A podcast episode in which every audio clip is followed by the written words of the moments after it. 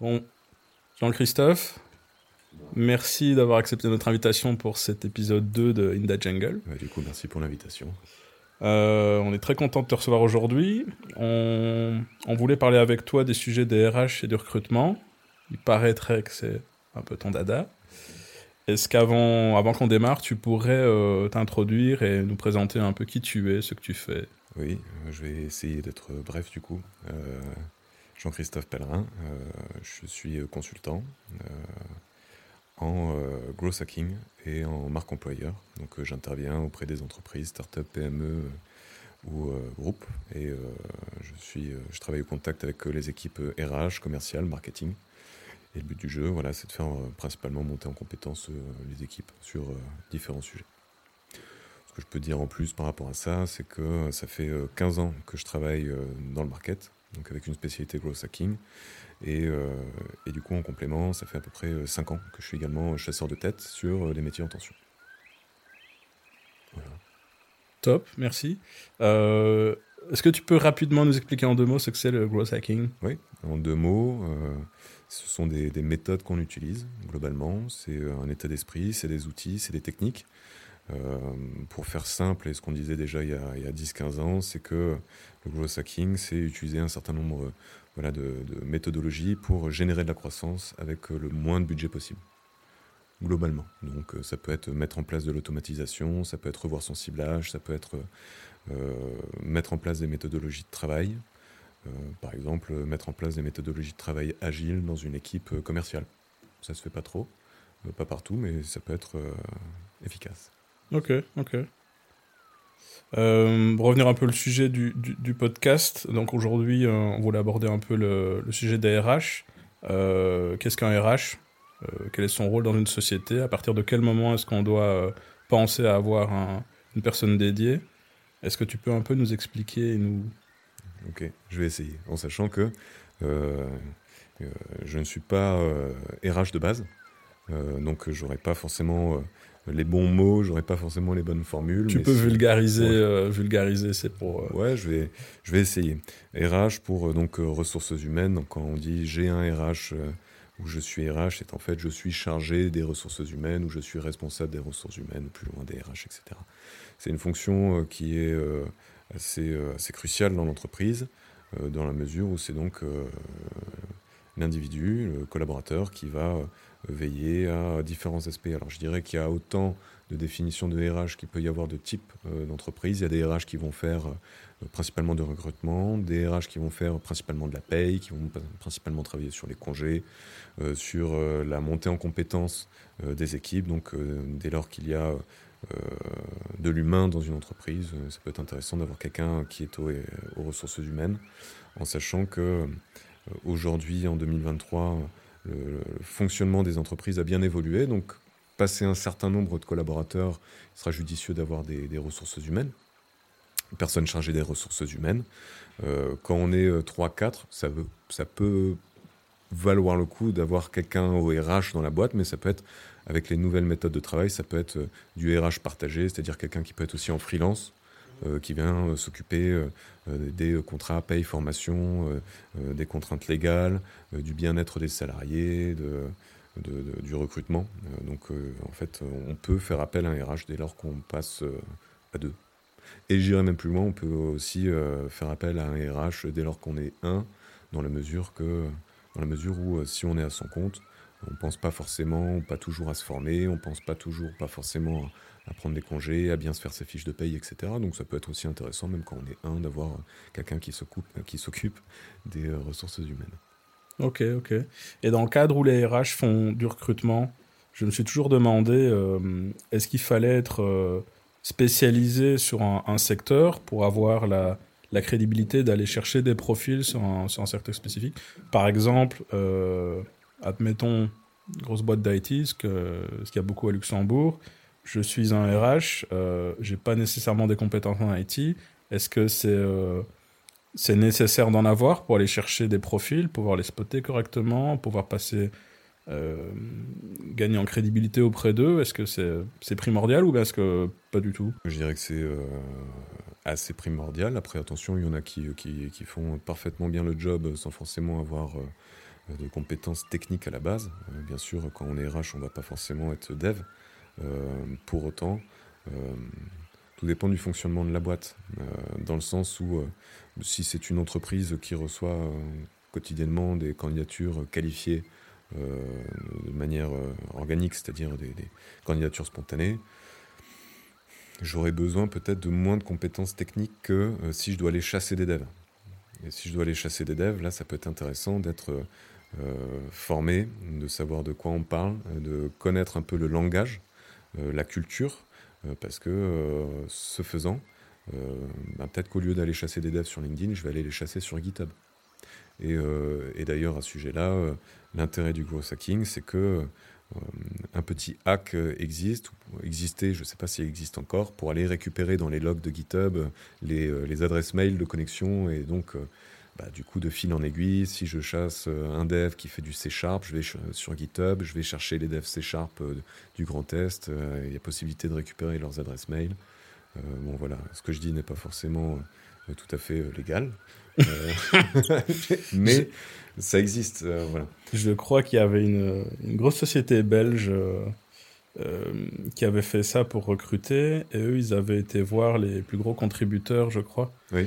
Donc je, je, pense qu'on pouvait aussi les classer, mhm. peut-être pour voir les, quels étaient les devs les plus actifs, voir où ils travaillaient, etc. Exactement. C'est exactement ça.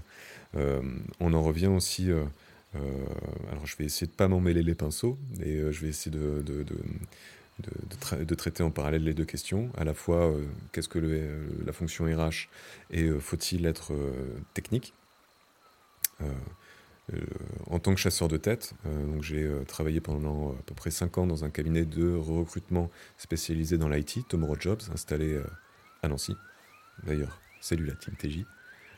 nous, on a été formés, c'est-à-dire qu'avant même de pouvoir passer un entretien, de pouvoir faire une pré-qualif avec un candidat, euh, j'ai mon, euh, mon, excellent euh, binôme Mathieu Bonneau qui m'a fait travailler toute la partie tech. Alors, coup de chance, je travaillais déjà dans le marketing, donc on va dire qu'il y a des choses que je savais sur la partie technique et dev. Mais pendant 15 jours, j'ai appris par cœur à quoi sert tel ou tel langage, comment ça fonctionne une infra, c'est quoi la différence entre technicien système, technicien réseau. Et tant que j'avais pas un sans faute, je pouvais pas passer un call. Et ça a été ultra formateur parce que du coup, je suis euh, très rapidement monté dans le bain. C'est-à-dire que la fonction de RH, la fonction recrutement, c'est aussi une fonction qui est euh, basée sur le recrutement, euh, sur la formation. Et c'est sans compter tous les échanges que j'ai eus avec des développeurs ou des, des, mecs et des nanas de la tech euh, qui m'ont également enrichi. Le but du jeu aussi sur du recrutement, c'est euh, de s'enrichir mutuellement et je posais des questions pour en apprendre plus, pour en savoir plus et d'avoir une chose en plus à raconter la prochaine fois. Et ça, c'était super intéressant. Donc, euh, garder l'esprit ouvert dans le recrutement et, se dire que la personne en face de nous a aussi des choses à nous apporter, à nous apprendre et, créer un véritable moment d'échange, de partage, ça, c'est le, beau côté euh, du recrutement et dans ce sens, la montée en compétences peut même se faire euh, sur un entretien. Et je trouve ça plutôt cool.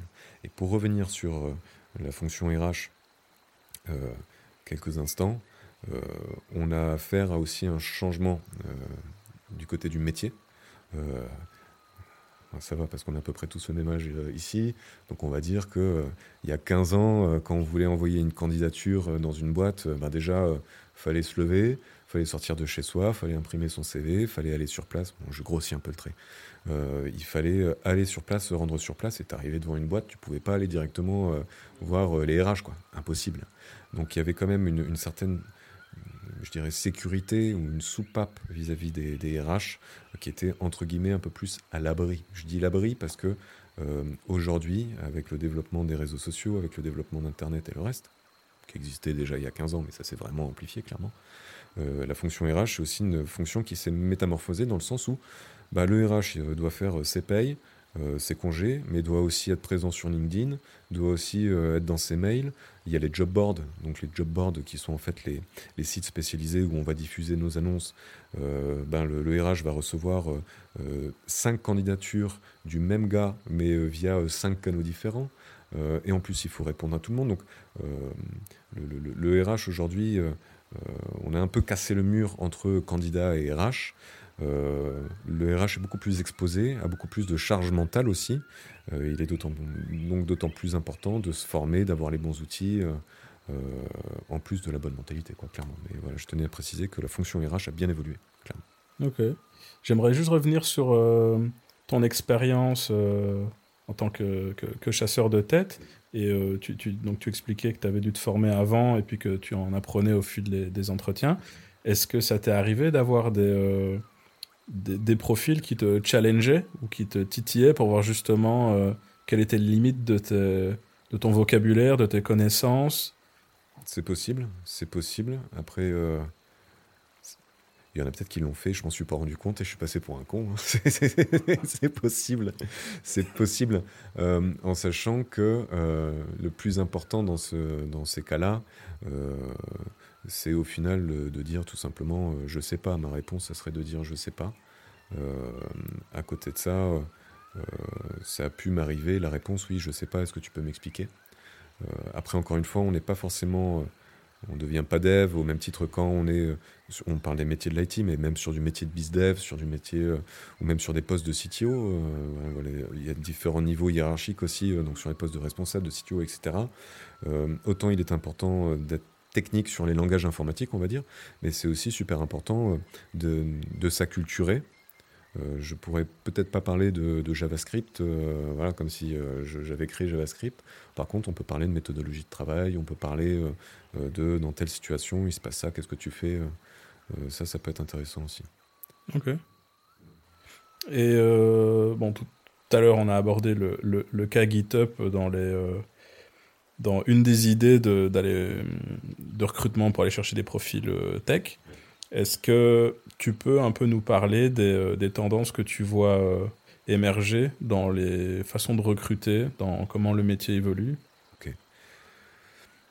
Je vais essayer d'apporter une réponse en prenant euh, différents aspects. Et je pense que l'aspect qui est, important, c'est déjà l'aspect candidat. Dans le sens où on a quand même affaire à des générations qui évoluent euh, on a quand même affaire à des, moyens de communiquer qui évoluent. Euh, la tendance, euh, c'est une tendance qui est assez orientée sur le ghosting, par exemple. C'est-à-dire que l'une des difficultés pour les RH vis-à-vis des candidats, pour les RH, pour les entreprises vis-à-vis des candidats, c'est d'avoir un candidat et du jour au lendemain de plus en entendre parler. Et ça, ça arrive beaucoup. Le ghosting, c'est euh, comme euh, on se sert du ghosting, enfin on parle du ghosting entre nous dans les relations, souvent c'est dans les relations, euh, ah, je me suis fait ghoster quoi. bah, ça arrive aussi beaucoup et de, plus en plus côté candidat, c'est-à-dire que c'est une tendance de je rentre en process, je donne plus de nouvelles pour raison X ou Y. Il arrive exactement la même chose quand on est candidat, je suis en contact avec un recruteur, là du, du, du jour au lendemain, j'ai plus de nouvelles. Euh, mais ça, je, pense que c'est encore une tendance. C'est-à-dire que la question qui doit se poser derrière, c'est pourquoi est-ce que je me fais euh, ghoster? Pourquoi est-ce que je n'ai plus de nouvelles? Euh, Qu'est-ce que je peux mettre en place très tôt dans mon process, moi en tant que RH, en tant qu'entreprise, pour générer de l'engagement, pour créer de l'engagement et pour m'assurer d'avoir le moins de ghosting possible? On, va dire, on, parle de tendance dans le recrutement, ça il faut quand même se rendre compte que ça existe et, ça en fait partie. Autre tendance, ça peut être des tendances orientées sur, euh, on va se servir de quel euh, média, de quel support pour aller euh, recruter. à l'heure où on parle beaucoup de responsabilité sociétale des entreprises, de RSE, de Great Place to Work, de, ce genre de, de label également, très concrètement euh, ce qui est important aujourd'hui, c'est de, mettre le paquet sur quelles sont nos valeurs, quelles sont nos, manières de communiquer et surtout, je pense, c'est quelles sont les, cartes que l'on va donner euh, à notre candidat. Euh, tu rentres en, processus avec ma boîte, qu'est-ce que je vais te donner comme information, qu'est-ce que je vais te donner comme moyen pour performer en entretien?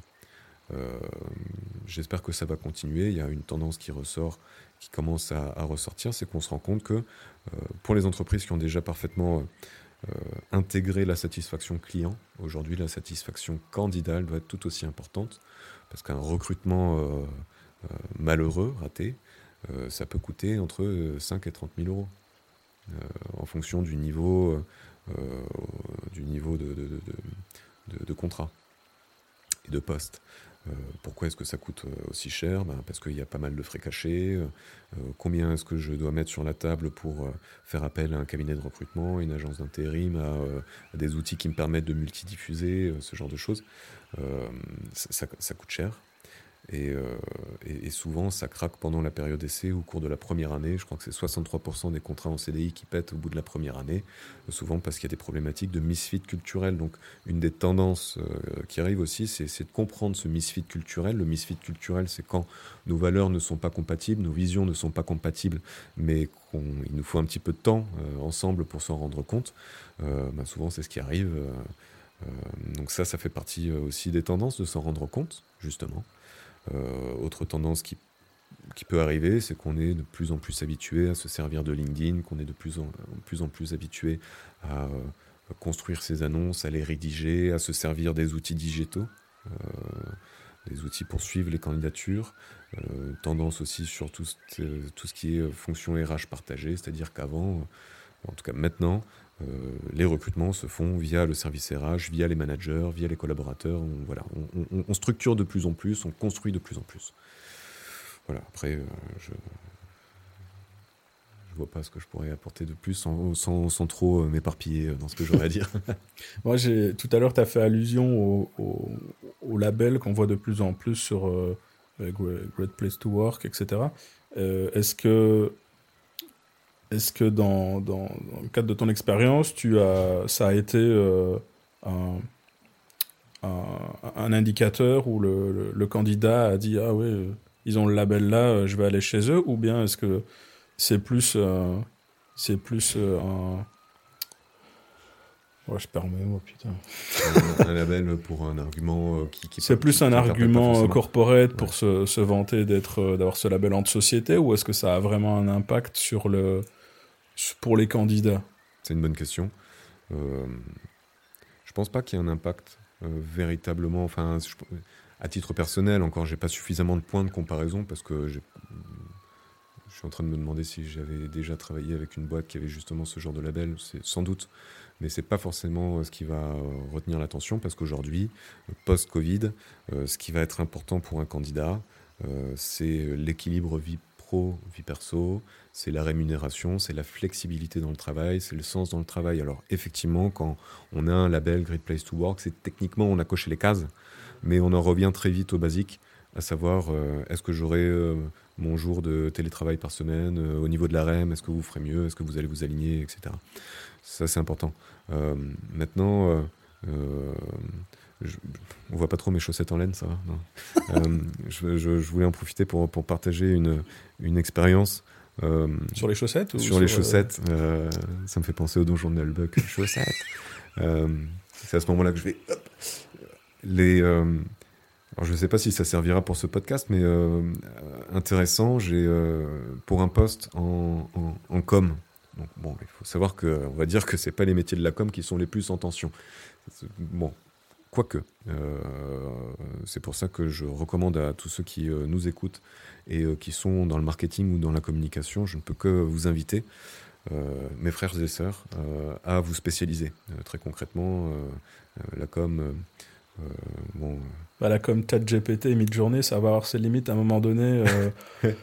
ça va se voir, quoi. Ben, se spécialiser sur l'utilisation de, de mid-journée, de chat GPT, etc., excellent. Ça, ouais, à la rigueur, il faut choisir une, une spé IA, super intéressant.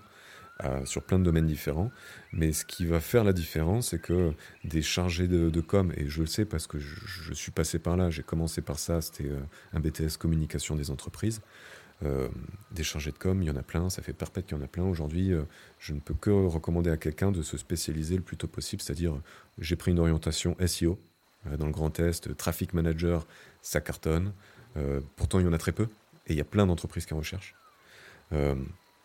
spécialité SIA, un petit peu plus difficile à se spécialiser sur du SIA dans le Grand Est parce qu'il faut les trouver, les, annonceurs et les entreprises qui vont mettre du gros budget sur du SIA, mais on peut commencer avec des, petits budgets aussi sur du SIA à, apprendre parce que ça, ce sont des compétences qui sont recherchées.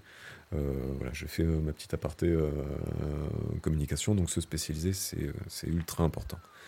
Ce que je voulais partager comme, comme aventure, du coup, c'est j'ai recruté pour un poste en communication. pour un client, poste responsable ou directeur communication, directeur communication. en quelques jours, une centaine de candidatures qui rentrent. Même pas besoin de chasser, ça rentre tout seul.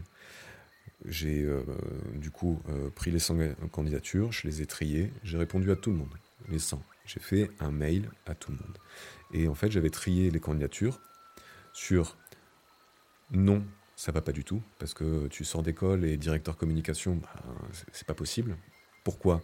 Euh, Parce que pourquoi est-ce qu'on va chercher de l'expérience? Parce que dans telle situation, quand il se passe quelque chose, tu sais la gérer techniquement, tu as déjà vécu ça. Il y, a des situations qui ne, qui ne, sont, qui ne se gèrent qu'avec l'expérience de les avoir vécues. Donc, euh. Exactement. Et même vis-à-vis aussi, euh, c'est là où on en revient peut-être sur le misfit culturel, même vis-à-vis d'une équipe. Ça se trouve, dans l'équipe, il y a des mecs et des nanas qui ont 40 balais. Euh, ben demain, euh, j'ai 30 ans, je rentre, je suis responsable de mecs et de nanas qui ont 40 balais. Est-ce que ça va passer dans l'entreprise? Donc ça, c'est un autre sujet. C'est est-ce que dans mon entreprise, on accepte l'autre, quel que soit son âge, parce que c'est les compétences qu'on recherche en priorité? Ça, c'est un vrai sujet.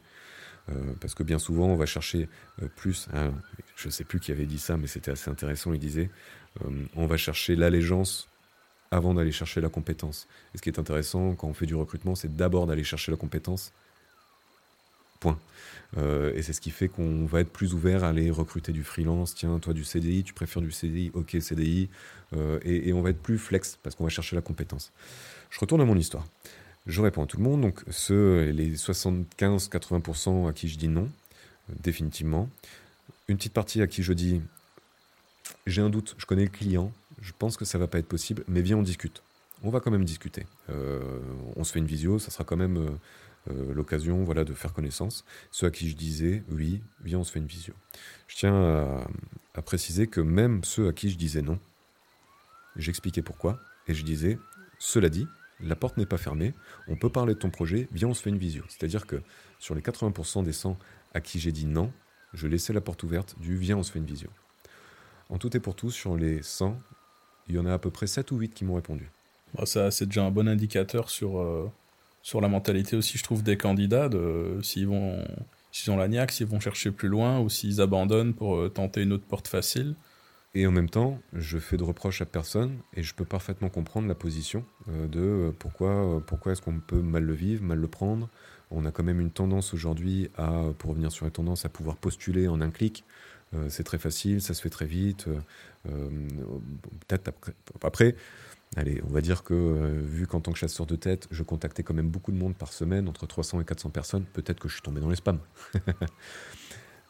sur les 8 qui m'ont répondu oui, il y en a 4 qui ne sont pas présentés. C'est-à-dire que euh, sur 100 candidatures, j'ai répondu euh, viens, on se fait une visio à tout le monde, avec des oui, des oui peut-être et des non, et au final, 4 visios.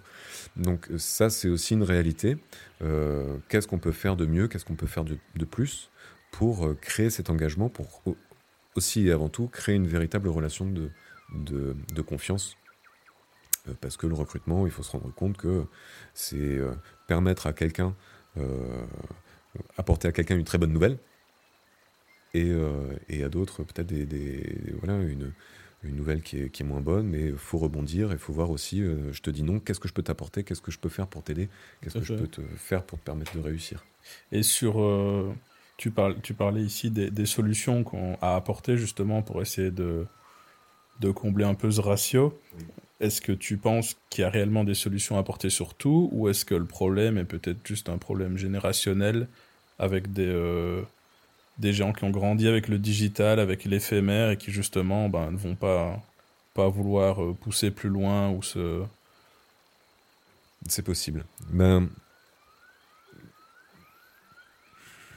une chose est sûre, ouais, c'est euh, c'est une question qui euh, qui est, je pense, peut-être que je pourrais y répondre simplement, peut-être que quelqu'un pourrait y répondre simplement à ma place. Euh, ça a l'air plus complexe que prévu. ce matin, justement, on avait un, un déj intéressant avec le club Cheese de Mercedes du groupe Crelly, distributeur Mercedes dans le Grand Est, et on était accueillis par Jean-Philippe de l'agence Lorweb, à Metz. Euh, donc Jean-Philippe a, euh, a, vraiment creusé, s'est spécialisé dans la programmation neurolinguistique, donc dans l'écoute, dans la questiologie, si je ne dis pas de bêtises, donc sur des sujets très intéressants. Et, il nous a quand même rappelé qu'il il y a des choses qu'on ne peut pas processer. on ne peut pas tout mettre en, en, pilote automatique dans les process parce que il y a des choses qui sont relativement importantes. Donc, quand on parle d'humain, ressources humaines, euh, lui avait un exemple qui était très intéressant. Si, pendant que tu étais enfant, on t'a toujours dit c'est bien mon grand, euh, c'est super ce que tu as fait alors que tu pas fait des trucs de ouf. Moi, je schématise un peu et je me souviens plus exactement qui l'a dit. Ça, va, ça va. Ou si tu manqué d'affection, enfin, il y a les blessures de l'enfant. Et, au final, euh, peut-être que sur une génération, peut-être que si on, on, a un peu. Euh, parce qu'il y, a chaque génération à sa manière d'éduquer les enfants, effectivement. Ben peut-être que sur une génération, on, a généralisé une méthode de management de l'enfant, de l'éducation de l'enfant, euh, qui a des répercussions sur peut-être une capacité à euh, plus difficilement accepter la critique, euh, plus facilement prendre les choses à cœur. Dans ce sens-là, oui, c'est possible qu'il y ait aussi du, générationnel derrière, mais je m'y connais pas suffisamment. Tu, le vois sur, sur une campagne de recrutement? Tu, tu sais identifier des, les différences générationnelles comme ça sur des,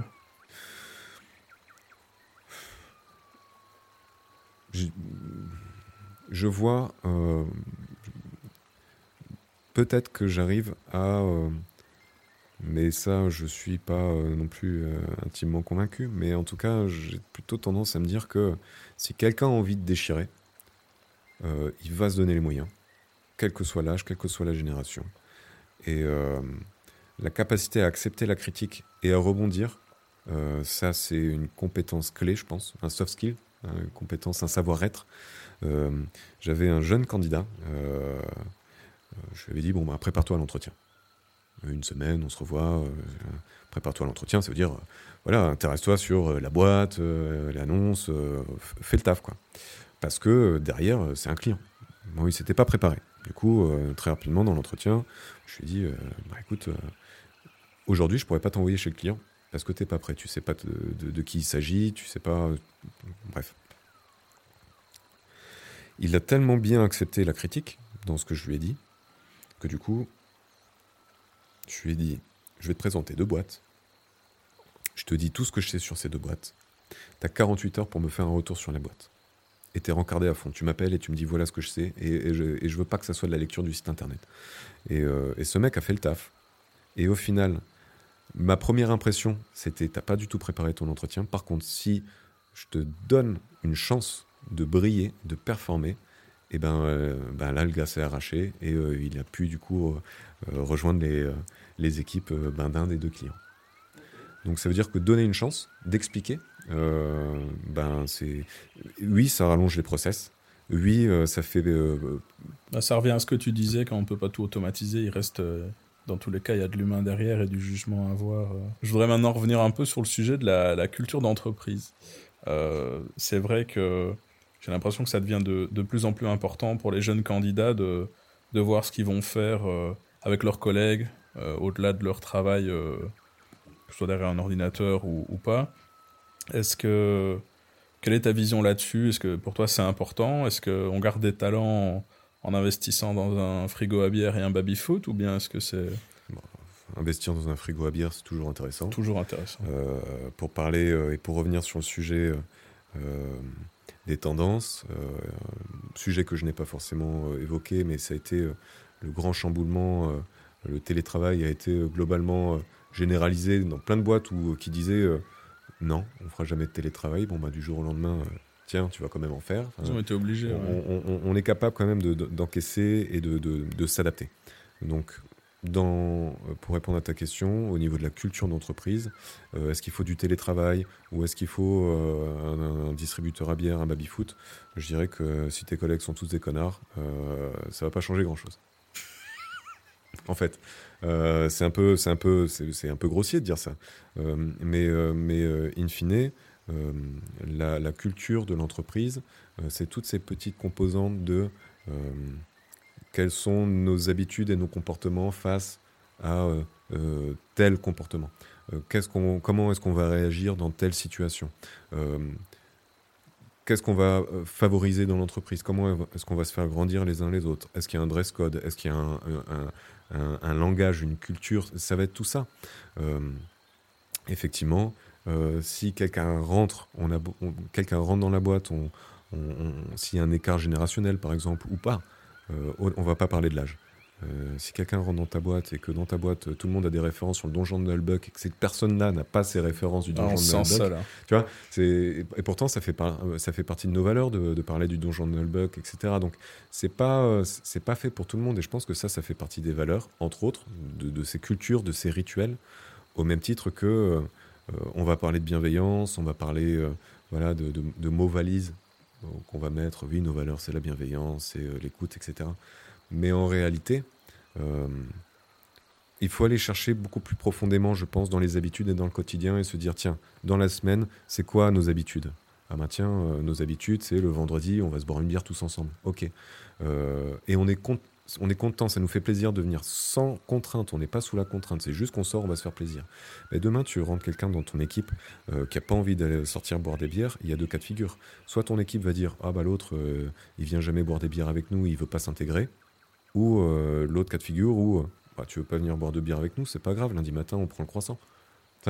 Et, ça, ça fait aussi partie des valeurs de comment est-ce qu'on accepte les autres, comment on, ne juge pas l'autre, euh, comment est-ce qu'on va se mettre à l'écoute et véritablement communiquer? Et, et ça, c'est un véritable indicateur aussi de, nos valeurs et notre culture. et des exemples comme ça, il y en a plein.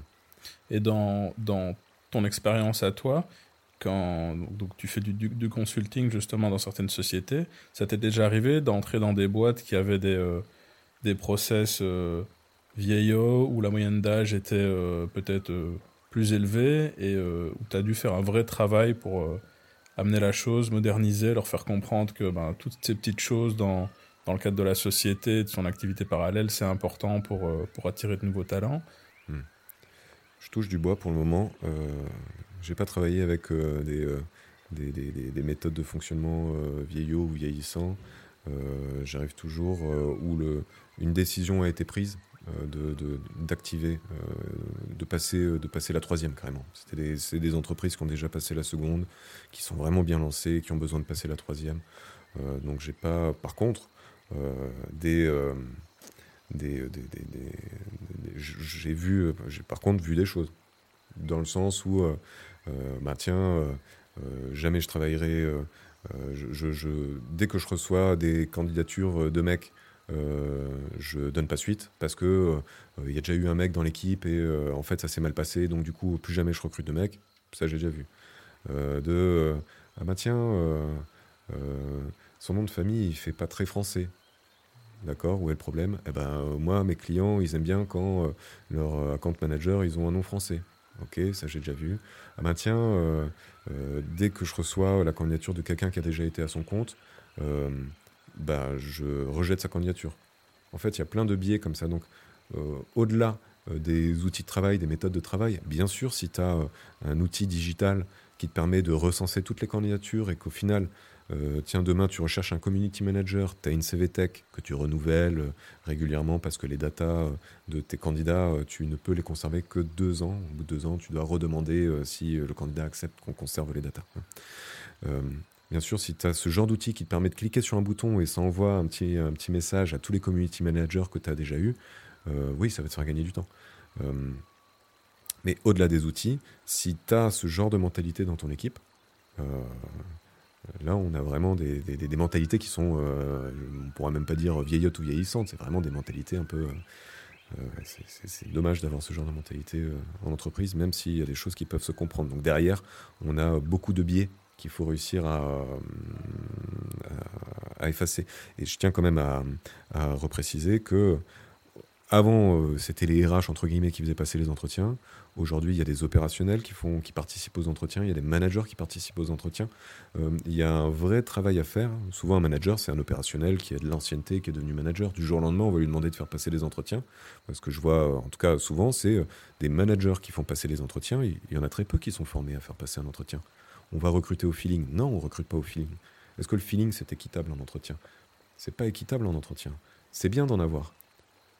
D'autres vous diront qu'on recrute jamais au feeling. Pourquoi pas Si tu as envie d'avoir un feeling, que, tu, voilà, que tu fonctionnes comme ça, que tu es prêt à assumer derrière, très bien. Mais il faut que ça soit équitable. Il faut qu'il y ait une grille, il faut qu'il y ait une grille de compétences, une grille. Ça doit vraiment dépendre des types de postes, je pense, où tu peux te permettre de recruter au feeling. Moi, typiquement, je pense que c'est ce que j'ai fait dans le cadre de mes, de mes premiers collaborateurs. J'ai été énormément sur le sur l'instinct. J'avais spoté certaines compétences que je savais que j'allais pouvoir exploiter et, faire grandir. Mais ce qui m'intéressait surtout, c'était de euh, trouver des, euh, des mentalités, euh, des, une ambiance, maintenir une ambiance dans le cadre du travail, parce que c'est vrai que c'est un équilibre qui est super fragile. Et surtout quand, surtout quand c'est bon enfant et et très second degré comme, euh, comme on a en, interne. Et, euh, d'ailleurs, je, les ai déjà tous briefés qu'à chaque fois qu'on a un nouveau euh, collègue qui nous rejoint, il faut, faut y aller crescendo sur les vannes, il faut tester s'il est réceptif. Parce que le but, c'est pas de vexer les gens, on sait jamais comment les gens vont réagir, etc. Et c'est c'est un. c'est intéressant, mais c'est challengeant aussi de maintenir cet, équilibre problème du feeling, et d'ailleurs ça, euh, il me semble que je l'avais entendu dans un podcast, Les outils du manager, euh, enfin le problème du feeling, en contrepartie du feeling, euh, où le problème du feeling c'est que tu es mal luné parce que tu as mal dormi, parce que tu as un gamin qui n'a pas fini ses nuits, ton rendez-vous il est prévu à 9h30, il y avait du monde sur la route, tu vas pas forcément être dans un mood, dans un excellent mood. Ou toi ou le candidat. Euh, Surtout si tu fais ça euh, constamment, quoi. Là, je peux comprendre. Euh. Et, pour contrer un petit peu cet effet feeling, ben il y a possibilité d'avoir plusieurs étapes. premier entretien, deuxième entretien, troisième entretien, je te fais rencontrer un peu le reste de l'équipe. Oui, on peut, on peut fonctionner comme ça. Et ça, d'ailleurs, ils en parlaient super bien. Je, vous invite à écouter les outils du manager et notre podcast, évidemment. Euh, mais en tout cas, c'était super intéressant parce que du coup, il disait oui, les entretiens, c'est aussi intéressant de les faire à différents endroits. Euh, entretien, par exemple, ici, on peut se faire un entretien. Le deuxième entretien dans une semaine, il peut se faire au bureau. Troisième entretien, il peut se faire dans un endroit un petit peu plus convivial, étape par étape. Et ce qu'il expliquait, c'était aussi euh, le face-à-face est intéressant, mais par contre, imaginez-vous dans la voiture avec un de vos parents ou avec un proche, un, ami, les discussions sont pas les mêmes. On se regarde pas, il n'y a pas la même gêne quand on regarde la même direction. Et, du coup, ça, ça, nous ouvre à une autre communication. Et donc, euh, ce que ce monsieur euh, recommandait, c'était euh, de faire des entretiens en allant marcher. Parce que pendant qu'on marche ensemble, on regarde dans la même direction, on est côte à côte. Et le fait de marcher va. alors évidemment, on va pas aller se faire des balades avec tout le monde. non, mais c'est intéressant ça. Oui. Moi, j'ai fait tout. À chaque fois que j'ai rencontré des candidats, je proposais d'aller prendre un café alors ça, ça a un inconvénient parce que quand tu proposes d'aller prendre un café, euh, ça peut paraître bizarre pour certains candidats à chaque fois. Mais je trouve que on est au milieu d'autres personnes. Euh, ils sont pas stressés par le l'environnement de travail parce qu'on sait jamais où on va débarquer. Euh, ici ça va, c'est à la cool, mais quand tu dans une société que tu as quatre étages, que tu as 15 bureaux, tu es déjà stressé de savoir dans quelle salle tu dois aller, etc. je trouve le café, bon, c'est chill quoi. Oui. Mais ça aussi, ça fait partie de la culture de l'entreprise, la, manière dont, sont, euh, dont se déroulent les entretiens, dont sont prévus les entretiens. Ça démontre euh, quand même une certaine euh, culture dans l'entreprise. Si on te fait galérer pour arriver au bureau, troisième à gauche, deuxième étage, etc., bon, c'est quand même moins sympa que quelqu'un qui t'attend en bas, qui t'accueille avec le sourire, qui te fait un peu visiter. C'est quand même un peu plus, un peu plus sympa aussi, quoi.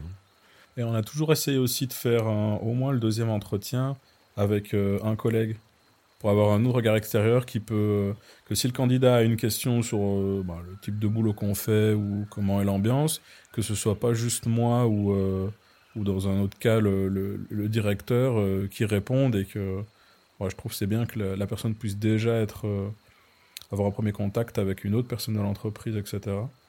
Et il y a une question, euh, du coup, euh, que je peux te poser aussi, euh, parce que tu as aussi l'expérience et du recul de ce côté-là. ça fait quoi de faire passer des entretiens et plus tard d'être aussi le patron, l'employeur, le, manager de mecs ou de nanas qui peuvent avoir ton âge ou être plus âgés? Passer les entretiens, pour moi, je trouve c'était c'était assez difficile parce que je suis quelqu'un d'assez réservé, donc il faut un temps d'amorçage avant que je sois à l'aise avec la personne. Donc mais c'est un challenge aussi. Je me force à, à essayer d'être autant que je peux la personne à l'aise pour qu'on puisse avoir une première discussion qui soit pas euh, sous stress. Euh. et euh, je dois pas dois pas être le meilleur en, tant que faisant pour faire passer des entretiens, je pense. Je l'ai fait à ma façon. Je n'ai pas eu à faire 40 pour l'instant non plus, donc j'ai pas, j'ai pas énormément de recul. Et après, pour le rôle de patron, tu, il euh, n'y a pas de secret. Ça vient petit à petit, euh, tu l'apprends, tu l'apprends par des échecs, par euh, des, situations, etc. Donc c'est une formation continue, je dirais. J'ai jamais non plus voulu cultiver le, le côté patron-employé. Quand je parle de, de, mes, de mes collègues, je les appelle collègues, je les appelle pas mes salariés. Euh, voilà, je trouve c'est, euh, on bosse tous ensemble, on fait tous le même job, on essaie de maintenir un équilibre. Ça fonctionne peut-être à, quand tu es un certain nombre dans une équipe, peut-être que ça marche plus quand tu es, euh, quand es 30 ou 40. Je verrai comment, comment ça évolue, je dirais, euh, ce côté-là. Mais euh, j'ai pas envie d'être le, le, mec en costard qui est dans un bureau séparé. J'aime bien être avec, avec mes gens, pouvoir échanger. Et j'avais d'ailleurs entendu il s'appelle Éric Larchevêque, je crois. Un des entrepreneurs euh, français qui a fondé Ledger, je crois. Dans une de ses sociétés avant, il, expliquait que euh, il avait commencé à voir une, une, baisse dans la productivité ou dans les problèmes qui s'accumulaient. Et ça s'était corrélé euh, au moment où son bureau avait été déplacé à un autre étage, où il n'était plus avec ses équipes. Et, et du coup, il avait dit qu'il bah, allait simplement solutionner le problème en revenant au cœur au cœur du travail avec ses équipes pour pouvoir échanger en direct, etc. Je pense. Euh, c'est plutôt comme ça que je vois aussi le, travail et le, rôle de patron. Mmh. Cool, ça. ça. me faisait penser euh, que euh, il y a une chose qui est importante pour revenir là-dessus, c'est le besoin, ou en tout cas les apports de la communication sur la partie RH ou sur la partie recrutement. Euh, en sachant que la communication, c'est émettre et recevoir, savoir présenter une entreprise, savoir présenter un poste, savoir présenter une équipe, mais aussi dans le recevoir, c'est aussi euh, savoir écouter, comprendre la personne qui est en face. Et euh, ça, c'est aussi, en tant que RH, en tant que manager, une compétence à développer parce que, encore une fois, je peux être très bon RH ou très bon manager, mais être le pire communicant du monde, quoi, hein, le pire. Et, et, l'apport qu'on va rajouter du coup, avec cette partie communication, de savoir écouter, on parle beaucoup de communication assertive, on parle beaucoup de, ces modes de communication. Euh, c'est un plus. Je, ne peux que recommander euh, à tous, les, tous ceux qui font passer des entretiens de, une petite formation en, communication. Qu'est-ce que c'est? Comment on formule les questions? Comment on, écoute des réponses? Et pour aller plus loin, et ça c'est aussi euh, peut-être quelque chose qui va te parler, l'apport du marketing dans le recrutement, et c'est ça aussi qui, qui va faire un peu transpirer nos valeurs dans, dans nos annonces, c'est que euh, l'annonce, on parle d'annonce en publicité, l'annonce publicitaire, euh, on parle d'annonce dès lors qu'on a effectivement un produit ou un service, mais qu'on va cibler, on va cibler une audience, on va cibler euh, une certaine catégorie. voilà, je vais cibler des hommes et des femmes de 20, 30 balais qui aiment les animaux. Pas pourquoi cette cible en particulier, mais voilà, on va cibler pour aller vendre notre produit. C'est ce qu'on fait en marketing. Euh, dès lors qu'on parle d'annonce euh, pour du recrutement, le fonctionnement est le même. J'ai une annonce publicitaire, euh, le produit ou le service que je vous propose, c'est un emploi chez nous. Et je pense que l'effort doit être le même de savoir à qui je m'adresse exactement, quelles sont ces valeurs, donc du coup, comment est-ce que je vais formuler les miennes, comment est-ce que je vais dire, tiens, toi qui as ces valeurs-là, et, ou toi qui ne les as pas, parce que l'annonce doit attirer autant qu'elle doit repousser. Euh, donc comment je fais aussi pour repousser intelligemment. Euh, ça doit se passer à ce niveau-là. Je dois aussi comprendre à quelle génération est-ce que je souhaite m'adresser à ce moment-là, quels sont les codes euh, de, cette génération, quelle est sa culture, et me servir de ces outils de communication-là pour performer et développer ma marque employeur. Ça se passe aussi par là, parce que bien souvent, le, premier contact qu'un candidat a avec une entreprise, c'est soit son site internet, soit ses annonces, soit directement, il est déjà client, il est déjà consommateur. À ce moment-là, s'il vit une mauvaise expérience, il risque de ne plus être consommateur. FMA, hors notre FMA FMA Ouais. Ah, Full Metal Alchimiste, à fond, mec. Ouais, quand même. Avec les frères Ulrich, évidemment. Mais du coup, euh, j'ai commencé par FMA, et après, j'ai euh, découvert le langage des oiseaux avec un alchimiste, euh, Patrick Burensteinas.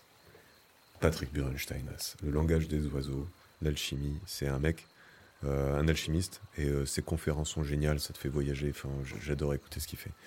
Et il a fait, d'ailleurs, je me demande si c'est. Il avait fait un, un documentaire. Il partait de Belgique, je crois, jusqu'en Espagne ou au sud de la France, et il faisait la tournée alchimique euh, des cathédrales de France pour aller déchiffrer ce que les cathédrales avaient décrit dans la pierre et qui étaient en fait euh, des, symboles et des messages euh, d'alchimistes laissés à travers le temps par les tailleurs de pierre. Magnifique. J'aimerais, j'aimerais peut-être qu'on aborde un peu maintenant le, le côté marque employeur, qui est un peu aussi ton, ton, business model. Est-ce que tu peux nous en parler, nous dire pourquoi c'est important? Ok.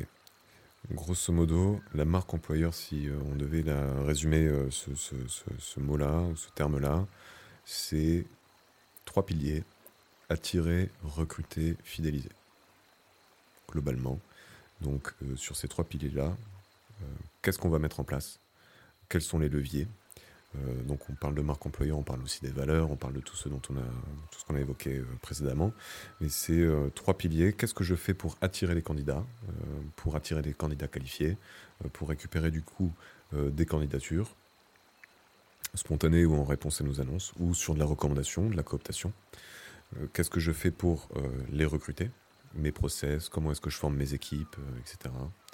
Et comment est-ce que je fais pour fidéliser? Et par fidéliser, euh, on peut le voir à différents niveaux parce qu'il y a certes cette partie-là, qu'est-ce que je fais pour fidéliser mes collaborateurs, pour faire en sorte qu'ils restent le plus longtemps possible, mais qu'est-ce que je fais aussi pour fidéliser des collaborateurs qui sont partis. C'est-à-dire que euh, c'est très sain, je pense, de démarrer une collaboration et de penser déjà à la fin. Et de dire très concrètement, euh, voilà, euh, tu vas pas rester dans ma boîte pendant 15 ans parce que c'est plus ça le modèle. Euh, on n'est plus euh, dans les années 60-70, on faisait 40 ans de carrière au même endroit. on, a besoin de, voilà, de, bouger, on a besoin d'aller s'enrichir à gauche à droite, de ramener des expériences nouvelles dans, les structures. Et en ça, je ne parlerai pas de ressources humaines, mais de richesse humaine pour ceux qui, pensent en termes de richesse, en termes de relations. ce que j'ai fait ailleurs, je peux l'apporter à l'entreprise. Donc, on peut déjà penser à la fin de notre, notre relation. À la fin de notre relation, voilà ce qui va se passer, voilà ce qu'on va mettre en place, voilà ce qu'on va te proposer euh, pour poursuivre euh, ton activité. Euh, on va pas t'enfermer. Le but du jeu, c'est de pas enfermer l'autre dans une relation, surtout si elle est mauvaise. Donc, à mon sens, ne rien faire pour l'empêcher de partir. Au contraire, lui permettre aussi de gagner en employabilité derrière pour que ce soit quelqu'un qui soit satisfait, qui pourra nous recommander aussi. Donc, la fidélisation, c'est aussi ça, et c'est donc aussi travailler la fidélisation sur des candidats qu'on n'a pas qu'on n'a pas euh, embauché. Le process s'est bien passé, c'est aussi quelqu'un qu'on peut fidéliser. D'où le euh, j'ai un poste qui va s'ouvrir, ben, je peux remonter sur un an, deux ans en arrière, recontacter des candidats euh, qui ont eu une bonne expérience. On parle de parcours candidat, parlons aussi d'expérience candidat, d'expérience, comme on parle d'expérience utilisateur, qu'on parle d'expérience client. Quelles sont les différentes émotions qu'ont vécues mes candidats? Euh, on sait très bien qu'il euh, y a beaucoup de frustration, de tristesse, de colère, d'incompréhension, euh, voire même de, malaise quand on n'est pas reçu à un poste. Parce que voilà, qu'est-ce que je fais moi aussi pour améliorer ces émotions-là et faire en sorte que même si je te dis non, je ne vais pas dire que tu vas sauter au plafond, mais par contre, Demain, après-demain, tu pourras toujours dire à quelqu'un que tu connais ben Tiens, m'a postulé chez eux. Je n'ai pas été pris, mais ça s'est bien passé. Et euh, ce que je fais en, consulting chez mes clients, euh, je fais des questionnaires de satisfaction, c'est-à-dire que j'ai la chance de travailler avec des clients euh, qui m'ont ouvert les portes. Alors évidemment, je ne pourrais pas dire qui, mais j'ai eu la possibilité de contacter d'anciens candidats clairement, euh, je me suis retrouvé avec euh, une liste de 3000 candidats. J'en ai contacté 500. de manière totalement aléatoire, que des candidats qui ont reçu des retours négatifs. Et je leur ai dit, ben voilà, Jean-Christophe, je suis consultant, je travaille pour telle boîte, je suis totalement indépendant. J'ai un questionnaire qui est totalement anonyme, vraiment anonyme. Euh, quelques questions euh, que je vous remercierai. Euh, je vous remercierai du temps que vous prendrez pour répondre à ces questions-là. Nous, ce qu'on veut faire, c'est améliorer justement. J'ai besoin de faire un état des lieux du niveau de satisfaction. Et parmi les différentes questions, il y avait comme le Net Promoted Score, le NPS qu'on utilise en startup ou en market, c'est de 0 à 10, à combien est-ce que vous seriez prêt à nous recommander?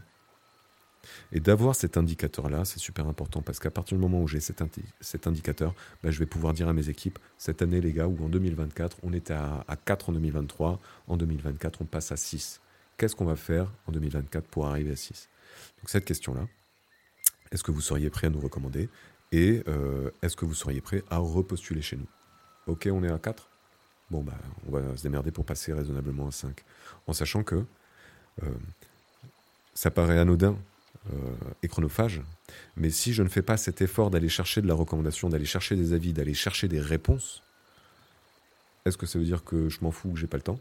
Dans tous les cas, ça va pas empêcher ceux qui ont une mauvaise expérience avec ma boîte d'aller dégueuler à juste titre sur ma boîte, euh, sur Indeed ou sur Glassdoor, qui sont des, des sites orientés emploi.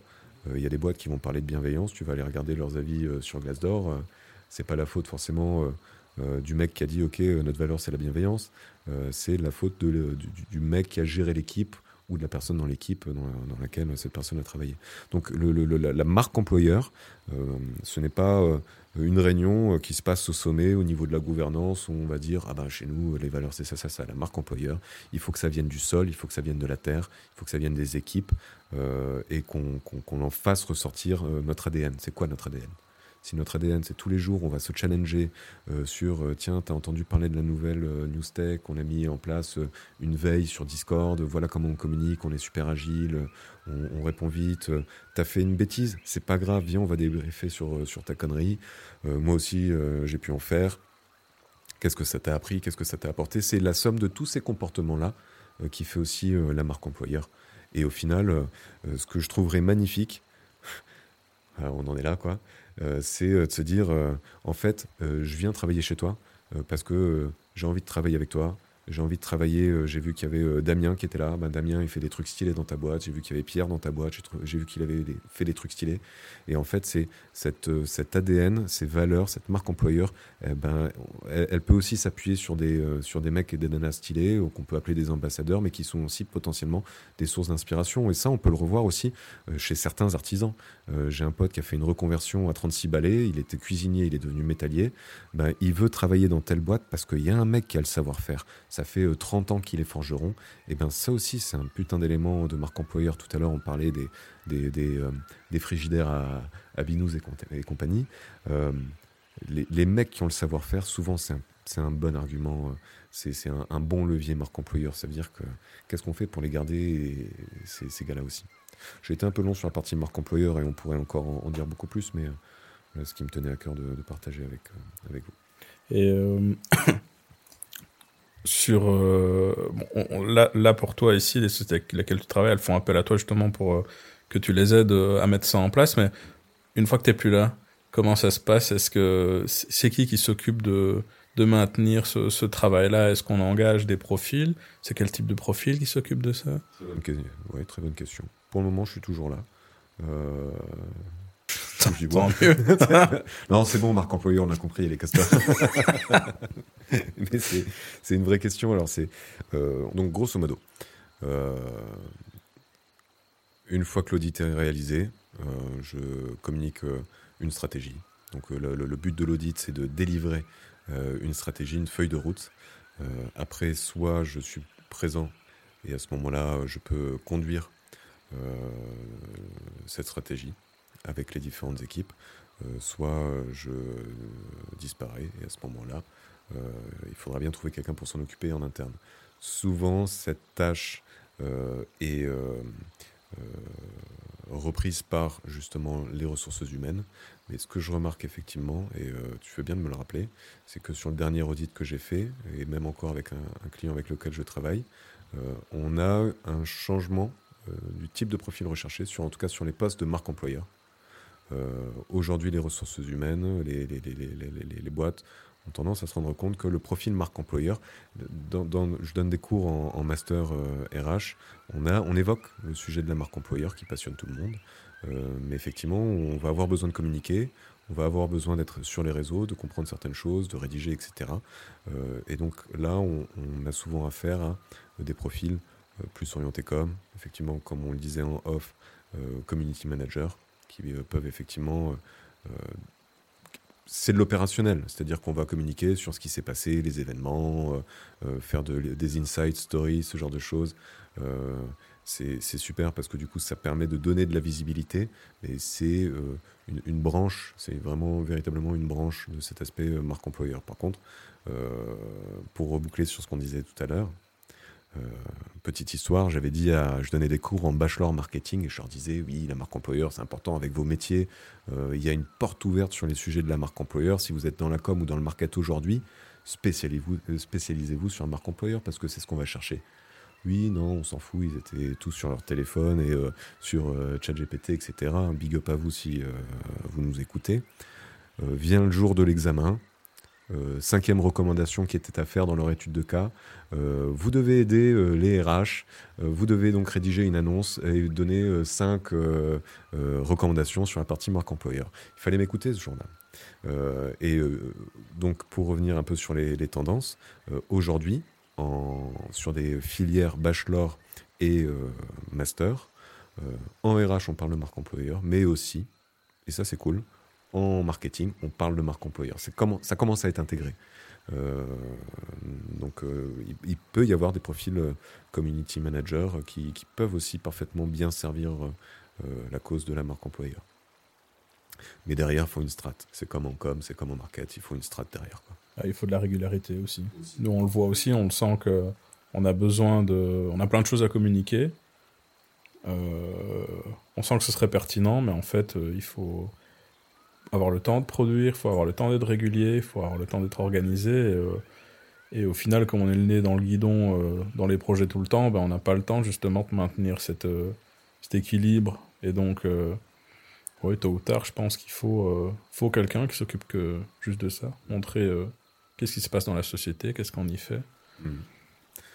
Le temps. Et ça tombe bien parce qu'avec euh, les poteaux Thomas Merde, c'est Julie Sabouré, on est en train de développer des bootcamps sur la création de contenu, sur l'automatisation des process et sur la marque employeur euh, également. Donc, euh, les gars, vous êtes tous invités si vous voulez rejoindre nos bootcamps. c'est gratuit, c'est deux demi-journées. vous êtes les bienvenus. C'est en visio en plus. On va peut-être finir sur le, quelques, quelques astuces sur le recrutement. C'est aussi ton, ton truc, je pense. en 2023, on parlait tout à l'heure ben, de, GitHub pour euh, recruter des, des devs, des profils tech. Est-ce que tu as euh, quelques tips and tricks à nous raconter euh, sur le recrutement 2023 Ok. plusieurs choses. l'annonce, déjà, je pense qu'il y a beaucoup de choses à retravailler sur l'annonce. Parce que je vois encore beaucoup trop d'annonces euh, qui sont en fait des copier-coller du copier-coller du copier-coller de 2012. Euh, il y a des choses qui n'ont pas évolué. Pourtant, tes équipes, elles ont évolué, tes outils ont évolué, tes compétences en interne ont évolué. Donc, les annonces, euh, il faut les retravailler. C'est un vrai travail de communication. C'est un vrai travail de, de, de, de, de market, en fait. donc, je, je, ne peux que encourager celles et ceux qui travaillent sur cette partie-là de, de faire encore un pas de plus dans une collaboration active. Euh, ce que je veux dire par là, c'est euh, aller voir les, ceux du market, aller voir ceux de la com, comment est-ce qu'on va rédiger, cibler, rédiger ensemble, tester. Donc, tips numéro un sur l'annonce, euh, ce que je vois beaucoup, c'est que avec le, l'évolution des noms des métiers. je cherche un chargé de com, oui, mais en fait, il est community manager, oui, mais en fait, il est traffic manager, oui, mais en fait, il est euh, manager, euh, en fait, il n'est pas manager, euh, c'est un opérationnel, il est manager de rien. c'est retravailler les annonces. Si je ne reçois pas suffisamment de candidatures sur un poste de assistante de direction, eh ben peut-être que j'aurai plus de candidatures sur bras, bras droit du CEO. Peut-être que j'en aurai plus sur Office Manager. Et c'est là tout l'intérêt aussi du marketing. C'est-à-dire qu'on a des outils de veille de mots-clés du type SEMrush qui font que tiens, il y a combien de requêtes mensuelles sur commercial, euh, emploi Luxembourg et des outils. Donc la compétence SEO, la compétence de référencement naturel, eh ben, c'est un plus pour, pour les RH de se dire, bah, les mecs, en fait, BizDev, emploi Luxembourg, il y a 30 requêtes par mois, mais commercial, euh, emploi Luxembourg, il y a 150 requêtes. Ok, nous on cherchait du bizdev, on va changer, on va mettre commercial. C'est un exemple, j'ai absolument pas les, chiffres, mais grosso modo, c'est aussi ça un bon type, c'est une bonne practice, c'est de, revenir un peu sur, les, euh, sur euh, ces, techniques. Et là, on va arriver sur un peu la mentalité growth hacking. Je sais que dans un métier, il y a des, outils, il y a des, des façons de faire. Est-ce que je pourrais pas emprunter ces outils et ces méthodologies-là pour m'en servir sur mon métier? Ça, c'est le growth hacking. Il n'y a pas besoin d'être un marketeur pour faire du growth hacking. Un peu, euh, enfin, il y a plein de choses qu'il faut faire ou savoir, mais euh, on, peut avoir aussi des growth hackers RH, euh, quoi. Ah oui, tiens, il y a moyen, il y a ça, ça existe. Ok, techniquement, c'est possible. Ok, je vais m'en servir. Donc, l'annonce, les mots qu'on va utiliser, le positionnement de ces mots-clés. Je vois encore beaucoup euh, de, multidiffusion. On va diffuser nos annonces pour quand on en a besoin, oui. Mais en fait, un site internet, un site carrière, eh ben, tu pourrais parfaitement te retrouver en première page des résultats Google sur la requête BizDev Emploi Luxembourg. Si derrière, tu as fait euh, le nécessaire au niveau de ton site internet pour que ton offre d'emploi, ta page emploi avec euh, ton, ta job description, J'arrive à dire avec des trucs, avec des accents anglais dégueulasses. Euh, mais euh, pour ressortir dans mes premiers résultats, là, tu as gagné du temps. Tu es positionné en première ou deuxième page, idéalement première. Euh, et, dès que j'arrive sur ta job description, eh ben, j'ai tout de suite ton, site, j'ai tes couleurs, j'ai tes valeurs, j'ai ta vision, j'ai ton univers. Donc ça, c'est aussi un autre tip, c'est emprunter du, du SEO. C'est très long-termiste, c'est pas le petit truc, tu claques des doigts, boum, t'as 100 candidatures. Il faut, il faut, je dirais, il faut alors des postes qui reviennent régulièrement sur, sur, sur du recrutement parce que c'est beaucoup d'investissement et de temps pour euh, aller chercher un profil spécifique. Oui. Mais c'est vrai que c'est vrai que oui, en soi, ça pourrait marcher.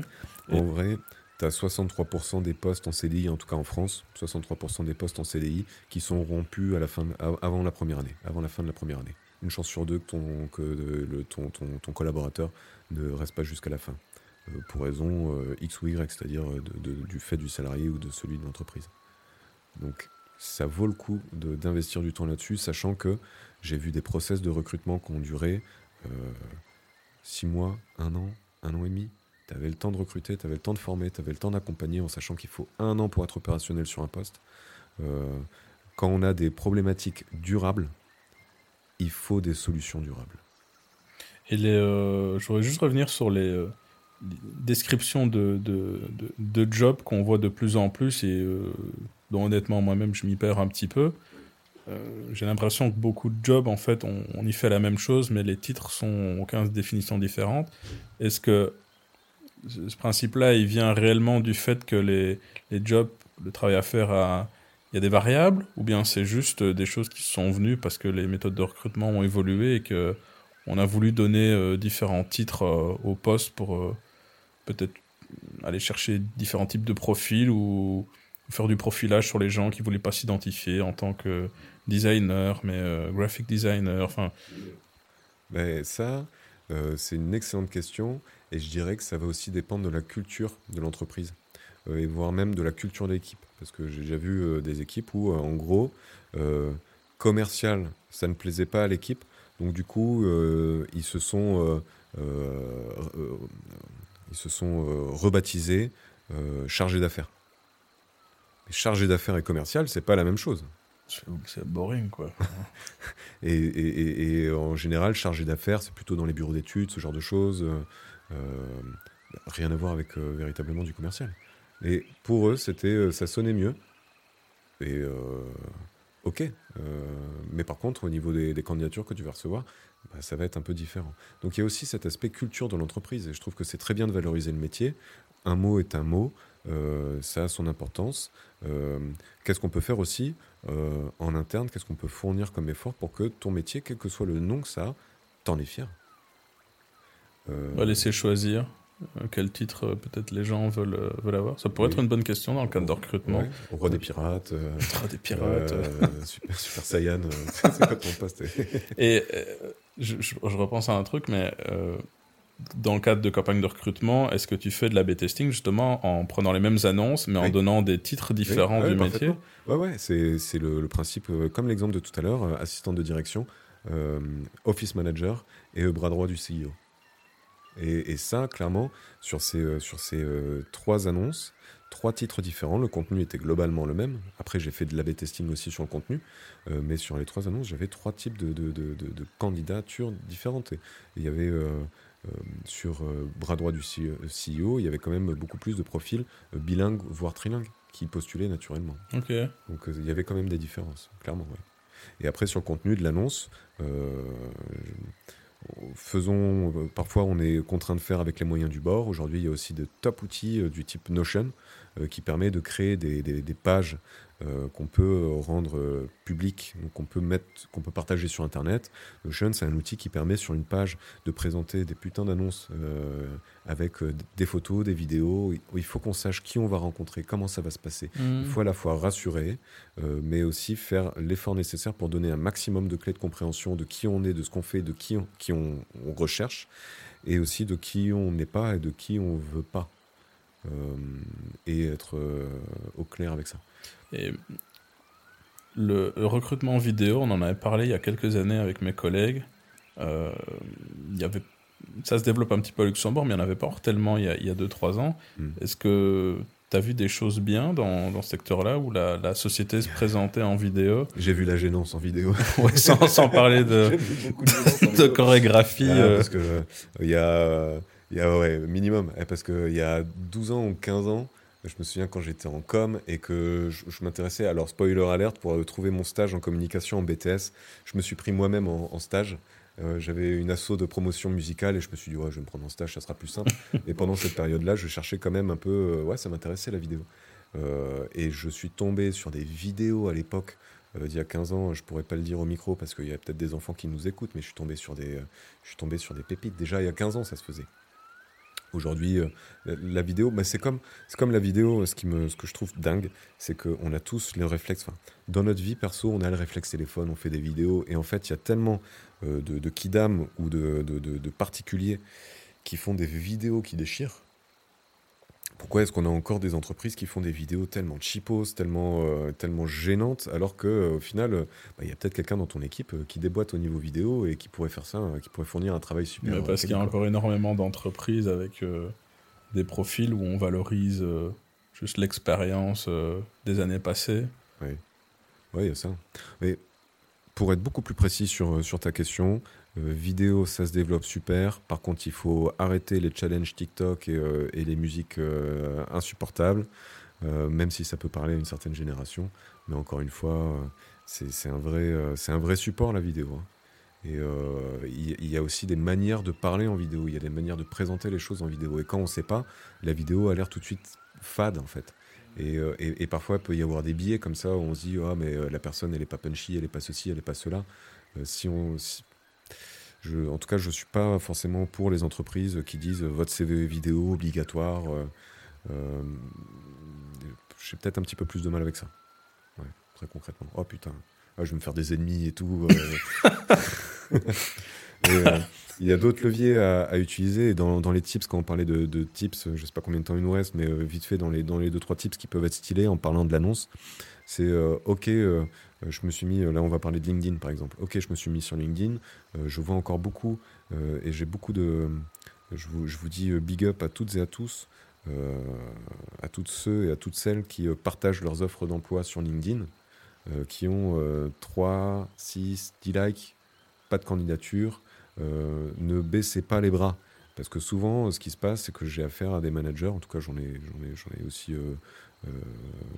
fréquenté qui me disaient ouais LinkedIn ça sert à rien, j'ai mis mon truc, j'ai eu trois likes, une candidature, mais c'est pas là qu'il faut s'arrêter en fait.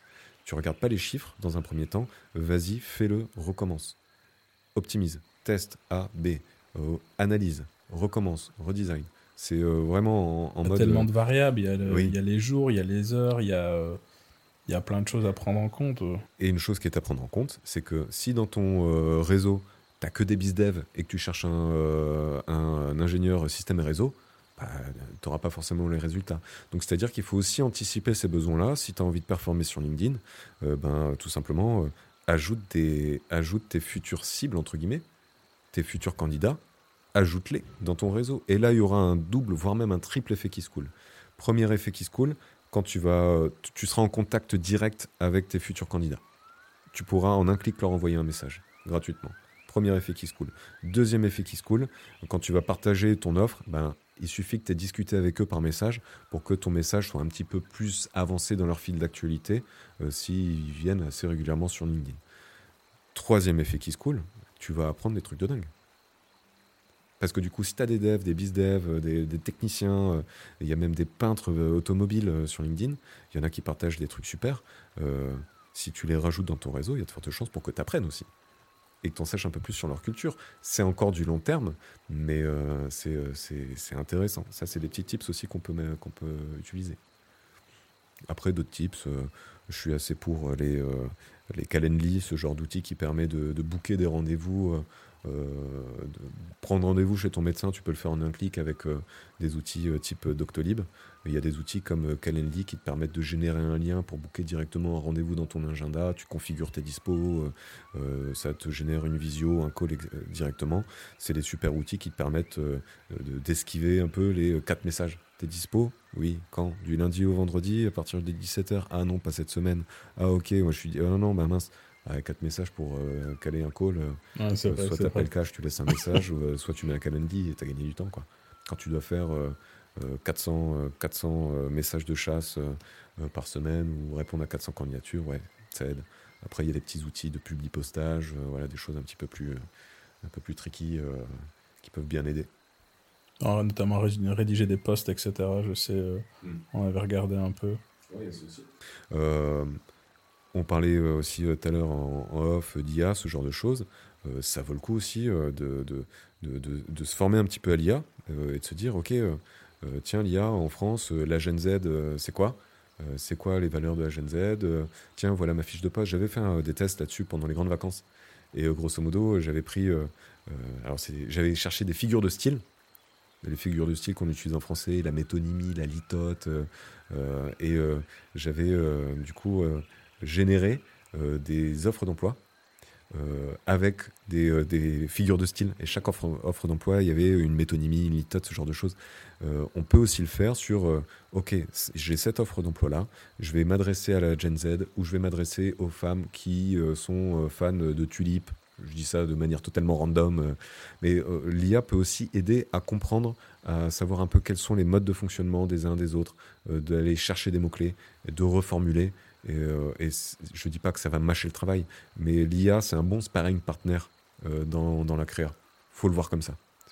C'est vraiment, euh, quand c'est bien éduqué, c'est un, un, bon sparring partner. Voilà dans les tips. Après des tips, si vous cherchez un graphiste, mettez-vous sur Insta, il y en a plein. J'ai déjà fait des chasses de graphistes, etc. sur Insta, c'est plutôt cool. Il faut, faut, faut, pas se fermer les portes. On a tous des, Et pour revenir, tiens, je vais en profiter. Euh, je n'ai toujours pas fini euh, sur la, fidélisation, parce qu'on parle de marque employeur. Ça, c'est aussi, ça peut être un bon tips. Euh, si vous recrutez des, développeurs, ce que j'ai fait pendant du coup certaines années, je m'étais créé un Discord et je faisais venir mes candidats sur Discord. Du coup, j'avais un Discord avec plein de candidats. Et je faisais pareil quand j'allais donner des cours dans les écoles. J'avais un Discord, je faisais venir tous mes étudiants sur Discord, j'avais accès directement à mes étudiants. Ben, je peux faire pareil euh, si j'ai des, euh, des, électriciens, si j'ai des bizdev. Qu'est-ce qui m'empêche de faire un groupe WhatsApp?